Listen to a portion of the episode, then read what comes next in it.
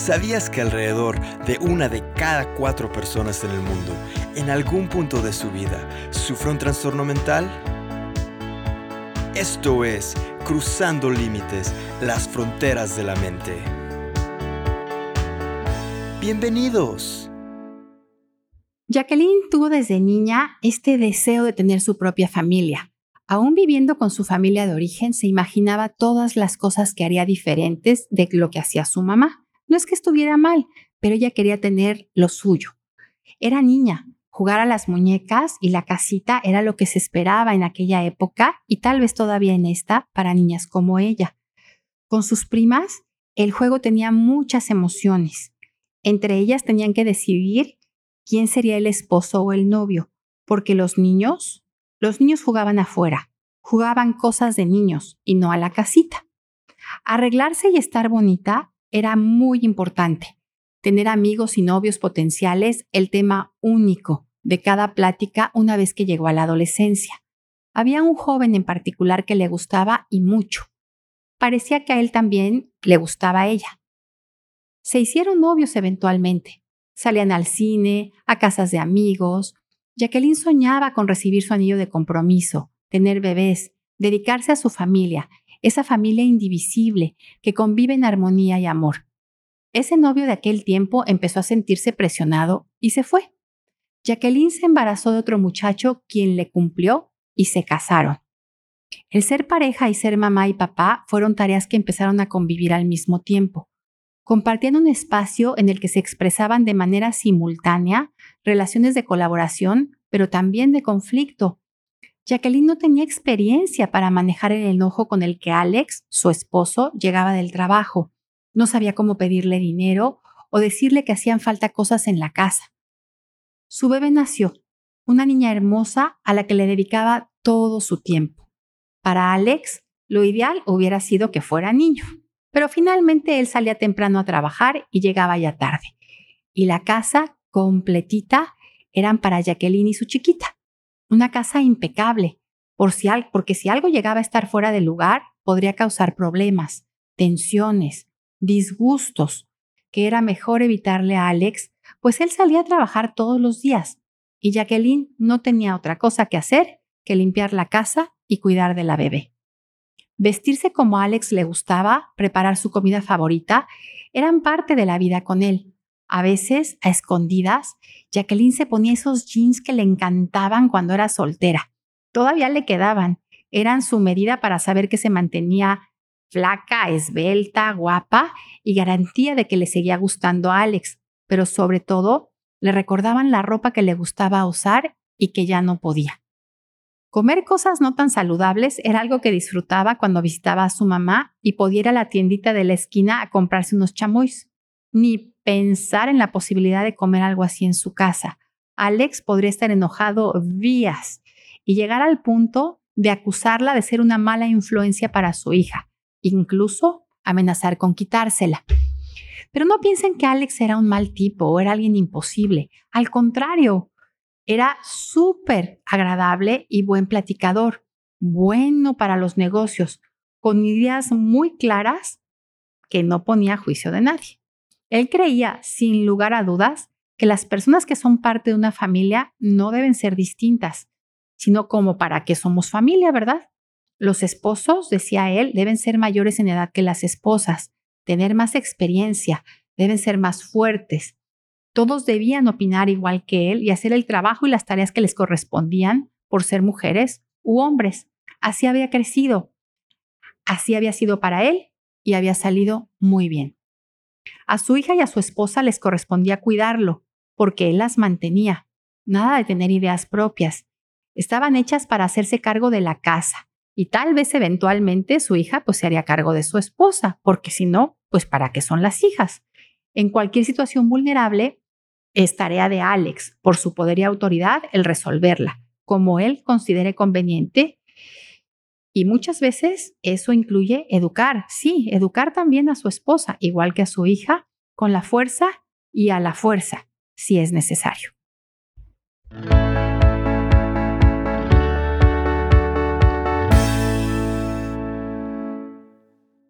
Mariana, ¿cómo estás? Muy bien, gracias. Bienvenida, bienvenida. También muy, muy bien, gracias. Muchas gracias por aceptarme la invitación a Cruzando Límites, las fronteras de la mente. Hoy platicando sobre subjetividad de género, cruzando límites en la subjetividad de género. Primero te voy a presentar, si me permites. Mariana es licenciada en Psicología por la Universidad Nacional de Tucumán, Argentina, maestra en Ciencias por la Universidad Nacional Autónoma de México y cursante de la maestría en Género, Sociedad y Políticas Públicas en Flaxo, Argentina. Está certificada en Planeación con Marco Lógico en Chile, consejera social del Instituto Nacional de las Mujeres, consejera consultiva del Instituto Quintanarroense de la Mujer, integrante del Comité de Participación Ciudadana del Sistema Anticorrupción del Estado de Quintana Roo, con experiencia en puestos de dirección en gobierno federal, organizaciones de la sociedad civil, en temas de incidencia política y asesoría en diseño, gestión y evaluación de políticas públicas para la defensa de los derechos de las mujeres, metodologías de investigación, planeación y gestión de proyectos para el desarrollo. Es también consultora independiente en políticas públicas con perspectiva de género, integrante de la Red por los Derechos de la Infancia en México y de la Red Quintanarroense por los Derechos Sexuales y Reproductivos de las Juventudes. Bueno, y lo que a mí me hace siempre mucha ilusión, la parte docente. Mariana es docente en materias relacionadas con metodologías de la investigación y colaboradora intermitente en la maestría de proyectos de inversión humano sustentable de la Universidad La Salle Cancún. Mariana, muchas gracias otra vez. Bienvenida a Cruzando Límites hoy para hablar sobre la subjetividad de género.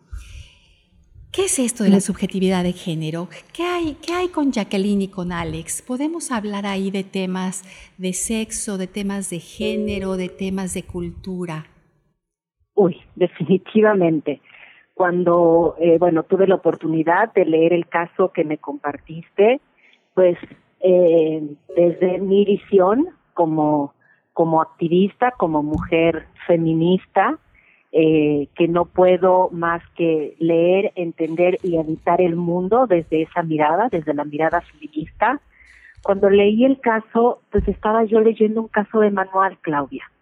El manual de eh, cómo las mujeres y los hombres entendemos, ¿no? Y habitamos un mundo que está articulado, que está eh, transitado por una cultura que nos va imponiendo formas de ser y hacer basada en estereotipos y roles de género. Las feministas le decimos, este es el Estado, este es un sistema o una cultura patriarcal. A esto justamente nos referimos. Entonces lo que me estás diciendo es que esto no nada más es un tema de mujeres, sino también es un tema de hombres. Es un tema también de feminismo y es un tema de masculinidades. Que cuando tú me dices leímos el caso, es una historia, es una historia real. Lo que hacemos en Cruzando Límites, las fronteras de la mente, es cuidar obviamente todo el tema de, identificación, eh, se cuida mucho el que no podamos identificar, pero de pronto lo que entiendo con lo que me dices es, pues Jacqueline y Alexes hay muchos y, circulando entre nosotros.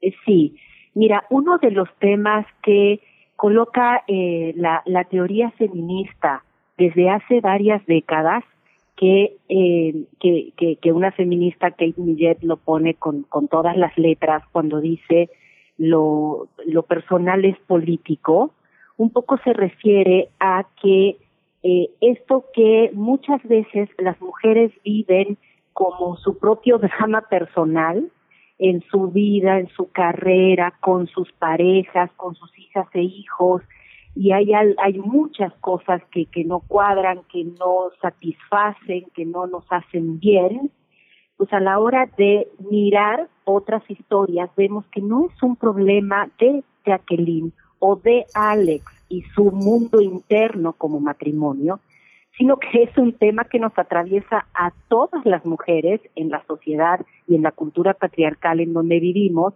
y cuando comenzamos a, poder socializarlo y a identificarnos entre con otras, podemos ver que tiene que ver con un tema de cómo justamente la cultura nos impone formas que finalmente alimentan la subjetividad y alimentan nuestros esquemas de socialización. Pero a ver, entonces, Mariana, ¿cómo, cómo está este tema de, de la subjetividad y la identidad? Eh, eh, ¿Esto es algo que atraviesa todos los, los, estratos socioeconómicos? ¿En algunos estará bien, en otros mal? ¿Se te, ¿Se te, trata de un tema de mujeres contra hombres y hombres contra mujeres? Mira, eh, básicamente yo lo que veo en el caso de, de, Jacqueline, en esta historia de Jacqueline, son dos cuestiones que, que, que además atraviesan la teoría feminista completa. Uno, lo que tiene que ver justamente con los estereotipos y los roles de género que nos, que nos impone el mundo, la, la sociedad y la cultura en la que vivimos. ¿Esto qué significa? Que por ser mujeres se nos asignan características, que son los estereotipos de género, y actividades propias de lo femenino y por otro lado, características y actividades propias de lo masculino. En ese sentido, lo que yo puedo, eh, no sé si la pregunta cabe, pero entonces en una en otra cultura podría ser diferente, es decir, los roles y los estereotipos de lo que significa ser femenino o masculino podrían ser distintos o esto es algo más generalizado, es parte de nuestra experiencia cultural, ¿cómo lo ves? Es absolutamente generalizado. Desde luego, pues la, la vivencia que tenemos como, como mujeres mexicanas, latinas, pues tiene que ver con pues, una cultura occidental, desde luego. Pero el, el, el mundo no está libre, ninguna, ninguna región del planeta está libre de, de estas, digamos, de estas roles de género anclados en los estereotipos y en los roles de género eh, pensemos en la en las culturas musulmanas, pues les va mucho peor que a nosotras, ¿no? Entonces, eh, esto es algo en lo que en lo que las mujeres tenemos uh -huh. desventaja, es algo que les da eh, a los hombres una ventaja por nacer hombre y, y construir o, o, crecer en una cultura eh, patriarcal, ¿nos pone en desventaja entonces a las mujeres eh, en relación con los hombres? Definitivamente, porque una vez que logramos entender cómo se construye o cómo a las mujeres se nos impone todo lo relacionado con lo femenino y a los hombres todo lo relacionado con lo masculino, lo vamos a lo pongamos en, en, en cuestiones mucho más claras. A ver, ¿qué relacionas con lo femenino? Pues lo, los sentimientos, la afectividad, la sumisión, el verte bonita, todo esto que dice Jacqueline, pues yo crecí jugando con muñecas, jugando con las amigas, platicando, y además, dice, lo hacíamos dentro de las casas, con las primas, con las amigas, con las hermanas. Exacto. Mientras los niños estaban afuera, estaban en el espacio público y afuera hay un mundo extraordinario de cosas que cuando las niñas crecen con estos en estos patrones, pues les son privadas, ¿no? La, la, la bici, la patineta, los deportes, eh, la, el riesgo, ¿no? El correr riesgos en los juegos, eh, el hacer estrategia, el competir, el ejercer, eh, es, decir, cuando tú, ves un partido de fútbol de, de chavos chiquitos y los ves justamente haciendo estrategia, los ves compitiendo unos con otros, los ves midiéndose, mientras las mujeres están platicando, sirviendo el té, sirviendo la comida, cuidando a los muñecos que son los bebés, es decir, asumiendo todo lo que nos dicen que nos tocan, que está en el mundo de los afectos y del cuidado. Esto es fundamental para entender cómo tradicionalmente a las mujeres se nos ha mandado a habitar el mundo de lo privado, lo que está dentro de las casas. Y a los hombres y a lo masculino les pertenece el mundo de lo público, y dime una Entonces, cosa, Mariana, eh, tú y yo tenemos hijas, ¿no? Y, y en ajá. ese sentido, eh, ¿hemos avanzado en algo? ¿Hemos sí. avanzado en algo? Es decir, de pronto pienso, ¿no? En las hijas y los hijos de tal uh -huh. vez eh, gente más cercana y que de pronto dices, bueno, no todos entran tan de lleno en estos roles, en nuestros estereotipos, o tal vez ni saben que lo tienen ahí y de pronto uh -huh. podrían cumplirlos sin cuestionarlos. ¿Cómo lo ves? Mira, aquí hay algo muy interesante que justamente atraviesa por el otro polo que tú tocas, que es el tema de la masculinidad. Las mujeres nos hemos movido muchísimo de los estereotipos que nos imponen, ¿no? Hoy por hoy cada vez más vemos equipos de fútbol femenil, este se, se cuestiona menos a las niñas por eh, correrse de esos estereotipos tradicionales. Se cuestiona mucho menos a las mujeres por corrernos de estos estereotipos y ya somos eh, menos de lo que quisiéramos, pero ya somos presidentas municipales, dos o una o dos gobernadoras, presidentas de la República, ni hablar todavía, ocupamos los congresos, estamos en las empresas, estamos en la toma de decisiones. Es decir, las mujeres hemos hecho enormes cambios con nuestro, nuestro estilo de vida y con los estereotipos que nos han pautado de manera tradicional. Los hombres no en los hombres todavía el patrón de la masculinidad se les impone con muchísima fuerza y con muchísima tiranía, mucho más que a las mujeres el tema de quitarnos del rol de lo femenino. Un niño que no que no le guste jugar fútbol, que prefiera jugar a las muñecas, que prefiera platicar y conversar, que prefiera bailar y no jugar fútbol, ¿no?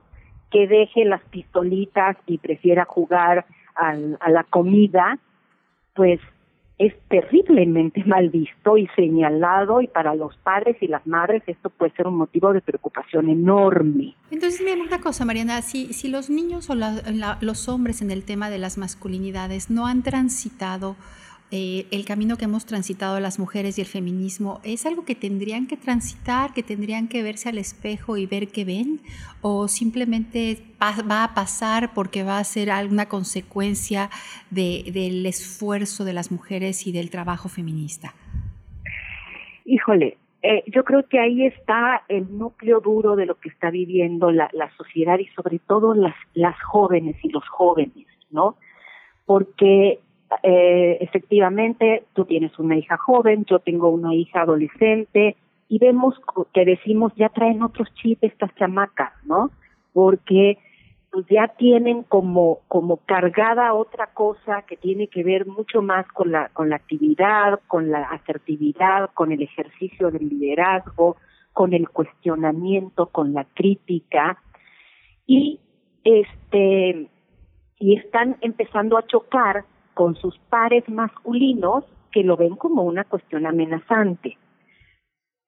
¿Qué pasa en el ámbito del feminismo?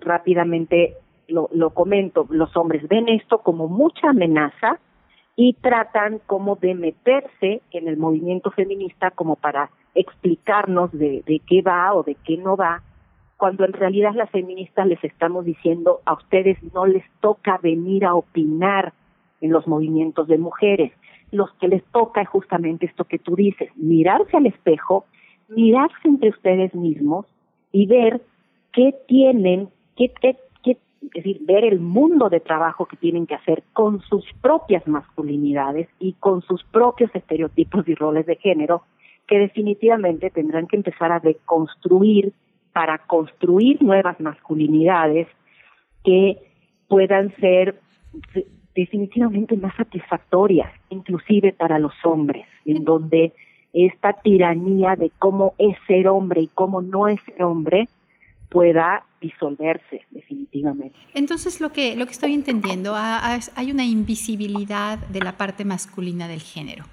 y empieza, empieza de alguna manera las mujeres y el, y el movimiento feminista a, echarle un poquito de luz, ¿no?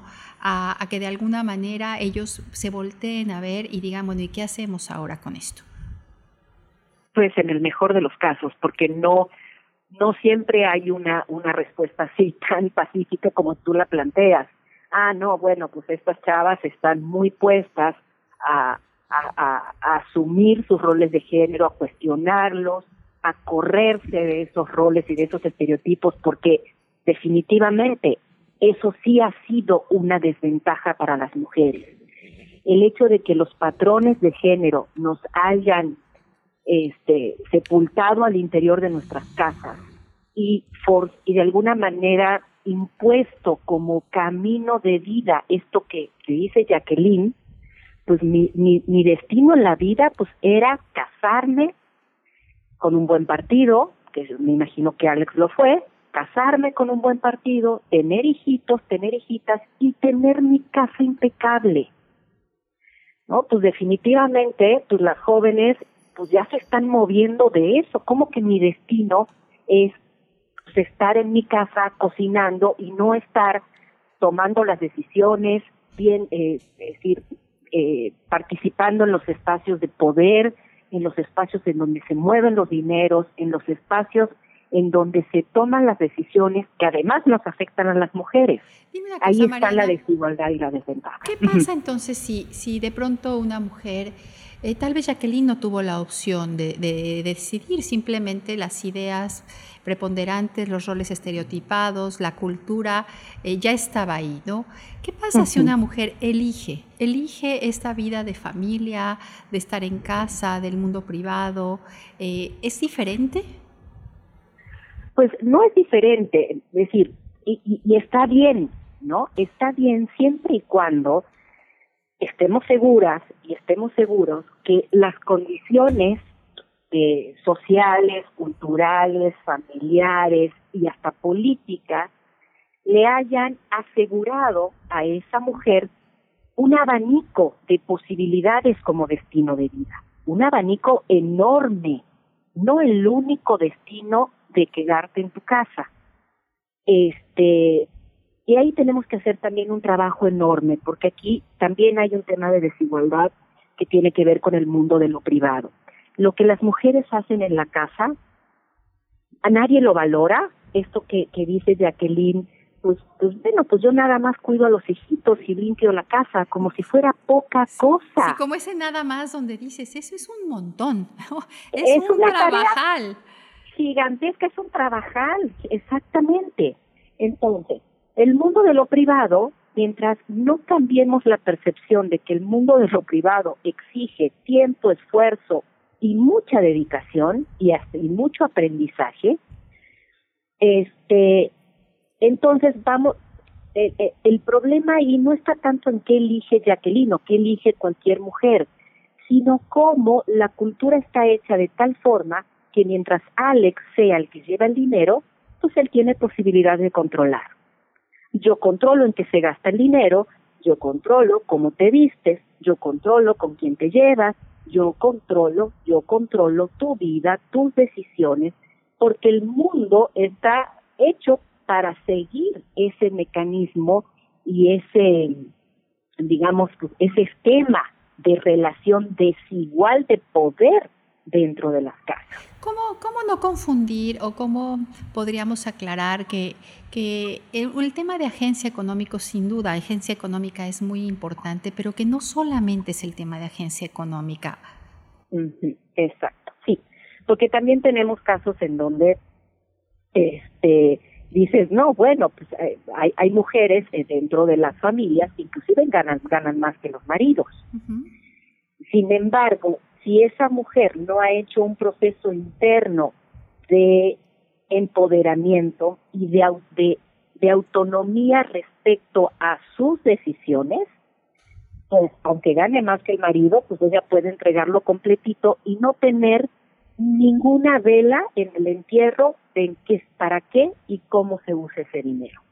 Entonces, sí es importante que las mujeres tengan ingresos propios, tengan ingresos dignos, este, pero también que tengan los, los mecanismos internos para tomar las decisiones de lo que hace con ese dinero, de lo que no hace con ese dinero y con otras cosas en su vida, no solo con el con, con la gestión del dinero, qué hace con su cuerpo, qué hace con sus amistades, qué hace con su trabajo.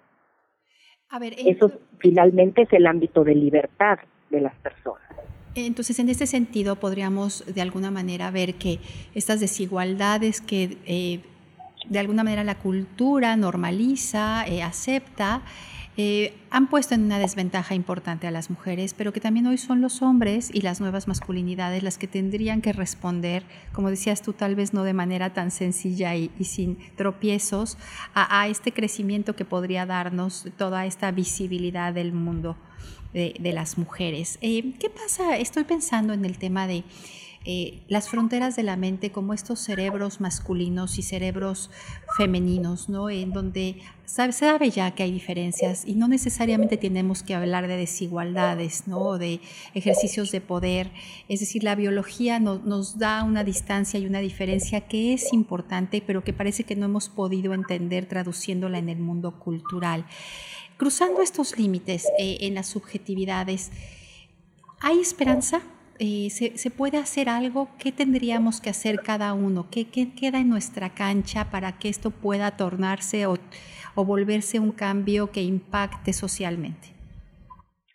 Definitivamente hay esperanza. Y yo veo a, las generaciones de, de chavas, e incluso chavos también, viendo cómo están eh, verdaderamente desconociendo estos estereotipos en donde en los cuales crecimos como mujeres como como tú y como yo ya de generaciones de generaciones anteriores.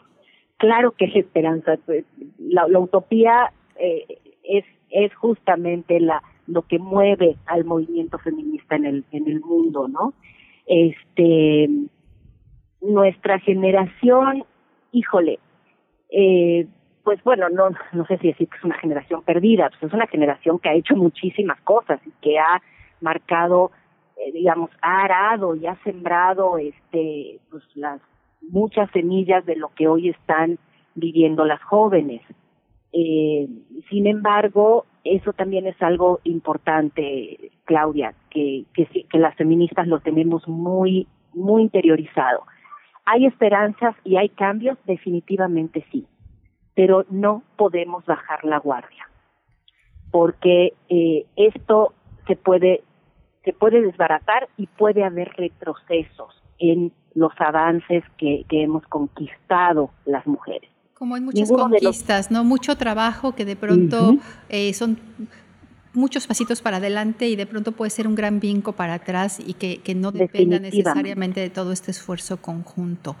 Mariana, Definitivamente. ¿habría alguna pregunta que se me esté quedando en el tintero? Algo que quisieras que tuviera yo preguntado, que, que, que nuestra audiencia necesita escuchar. Sí, sí.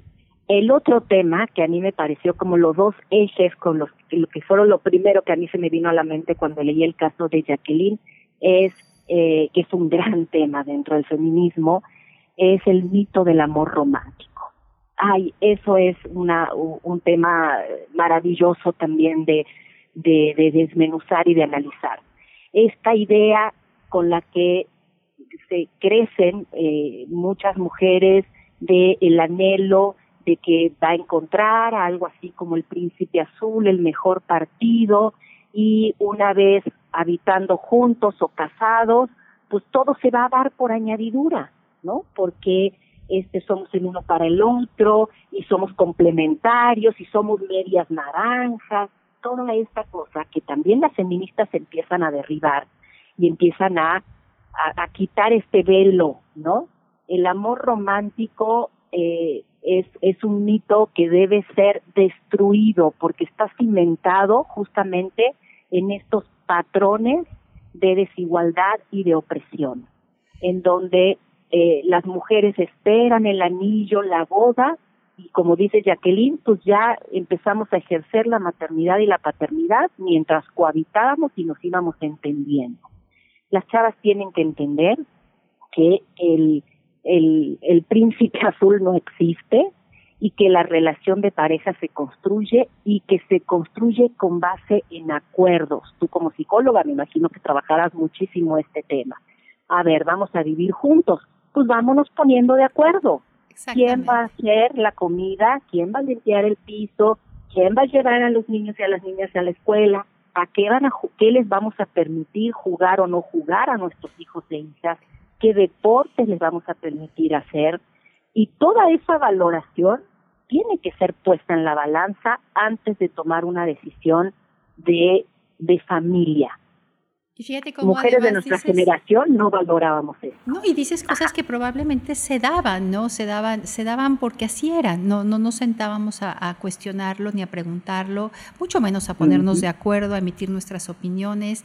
Eh, yo, eh, en general, eh, me parece que vemos excepciones dentro de algunas generaciones, como dices tú, hemos hecho mucho, falta mucho por hacer, pero probablemente es esta la idea de por qué estoy viviendo mi vida de esta forma, estoy o no estoy de acuerdo, tendría que haber cambios, eh, tendríamos que estar tomando estas decisiones de manera diferente a como lo estamos haciendo. Efectivamente hay un tema de, pareja, que, que eh, en el tema de parejas heterosexuales, donde por qué tendría yo que estar en desventaja por ser mujer y si efectivamente ese del otro lado lo acepta como algo que así es, ¿no? Y entonces vamos, vamos, vamos platicando qué hacemos con esto. Mariana, yo te agradezco tanto, te agradezco tanto el, darnos luz sobre estos temas. Eh, sin duda, eh, a mí de pronto me decía alguien, bueno, es que parece que la historia de Jacqueline y Alex es anacrónica y le dije, pues no, es, una historia tan, tan tan del momento que pareciera que de pronto eh, estamos regresando ¿no? a estos ámbitos conocidos probablemente eh, para algunos que podrían significar cierta seguridad, no estoy diciendo que para todos, y, que nos cuesta trabajo avanzar en la diferencia, que no necesariamente en la diferencia que marque uno arriba y uno abajo, simplemente diferentes. Así es, sí. Eh, en eso tenemos mucha claridad las feministas. Las diferencias no tienen por qué traducirse en desigualdad. En desigualdad. con esa, creo que con esa frase nos quedamos y, te invito en algún otro momento para, para hablar un poquito más del amor romántico. ¿Te parece?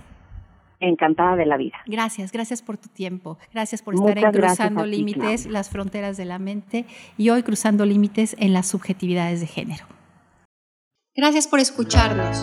Comparte y ayúdanos a crecer esta comunidad. Cuéntanos tu historia. Nos encuentras en Facebook en Cruzando Límites, las fronteras de la mente.